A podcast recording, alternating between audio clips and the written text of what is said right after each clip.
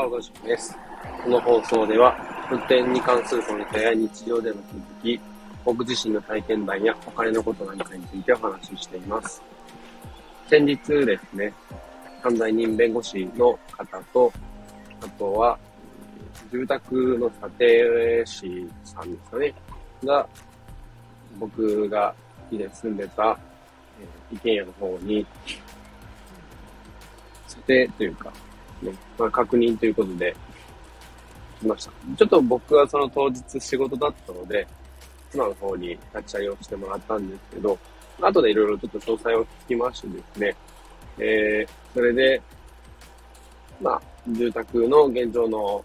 まあ、確認と、で、まあ、住宅はですね、家自体は処分をすることになるので、どれぐらいの価値がつくのかっていうので査定をしてもらった次第なんですけど、まあ、以前ちょっとお話もしたんですけれど、改めてお話ししますと、僕自身今ですね、自己破産の手続き中です。えー、4月末に申し立てをして、で、今、関西人弁護士の方が決まって、一度面談をしました。で、現在手続きが進行中で、9月頃にですね、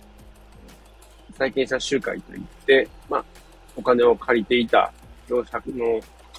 方々ですね、とお話をして、で、その後、まあ、弁護士、弁護士じゃない、えっと、裁判所の方ですね。裁判所の方で、まあ、認定が下りた場合、えー、改めて、まあ、借金の方が面積、要は、まあ、ゼロになって、っていうふうにいう流れになっていくんですけれども、その今、手続きの途中で、僕が住んでた家を、まあ、自己破産手放すので、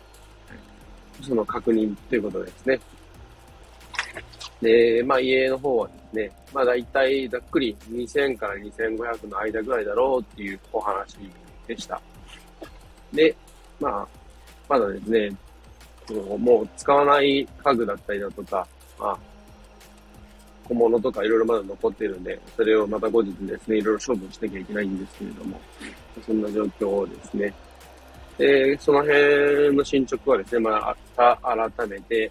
こちらでもお話ししていきたいと思います。詳しくはですね、僕が今書いてるブログの方とか見てもらえれば、ちょいちょいそういうの載ってるんで、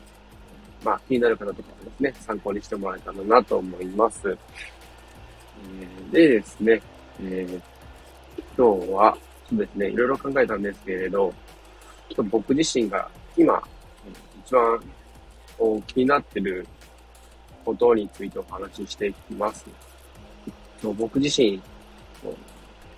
結構ですね、IT というか SF チックなもの結構好きでして、で、まあ何年か前、何年か前に1、2年前ぐらいからですかね、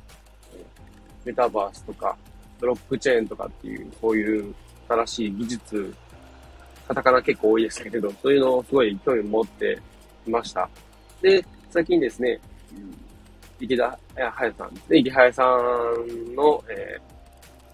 やってる、えー、CNP とか、えー、クリプト忍者とかですね。あとは、最近、えー、 Voicy パーソナリティの周平さんが、えー、まあ、発表してましたけれども、LLAC、 Live Like A Cat ですね。この辺も面白いなと思ってるんですけど、で、それに加えたとメタバースですね。結構それも僕自身すごい興味持ってることでして、で、なんでメタバースすごい興味あるかっていうとですね、まあ、10年ちょっとぐらい遡るんですけど、とある、こう、アニメがきっかけなんですね。ソードアートオンラインっていうアニメがあったんですけど、まあ、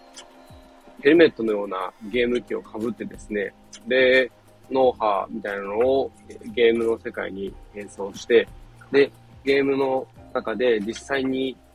まあ、アバターを作って、そのアバターを直接自分がこう、全身を動かすような感じですね。コントローラーで操作するんじゃなくて、自分の意思で体を動かして、仮想空間で戦ったりとか、方言したりだとか、まあ、いろいろ楽しむっていう世界観で、で、まあ、事件に巻き込まれて、ゲーム内に囚われてしまってっていう、そういうお話なんですけれど、えー、その、さらにもう5年ぐらい前ですかね、えー、それ見たのが20歳過ぎぐらいだったんで、まあ、15歳とかぐらいの頃ですね、当時中学生、高校生ぐらいで、僕自身すごいゲームが好きだったんですけど、当時家にはですね、ネット回線が来てなくて、で、遅れて途中からネット回線も、えー、開通したんですけれど、まあ、パソコンもそんなに、こう、スペックのいいのもなかったんで、オンラインゲームも全然できずで、で、周りでは結構オンラインゲームやってる人たちもいて、オンラインゲームいいなーってところからですね、オンラインゲームに関するアニメがやるらしいぜ、今度って話で、すごい興味を持って、ソードアートオンライン見ました。その、えー、まあ、略称は SAO ですけど、SAO もですね、もうすごい僕そこからハマっちゃって、で、わざわざイベントを東京でやるよって言って東京まで新幹線乗って行ったぐらいなんですけれど、で、今そこからすごいバーチャル、仮想空間とかですね、そういうの興味持ってました。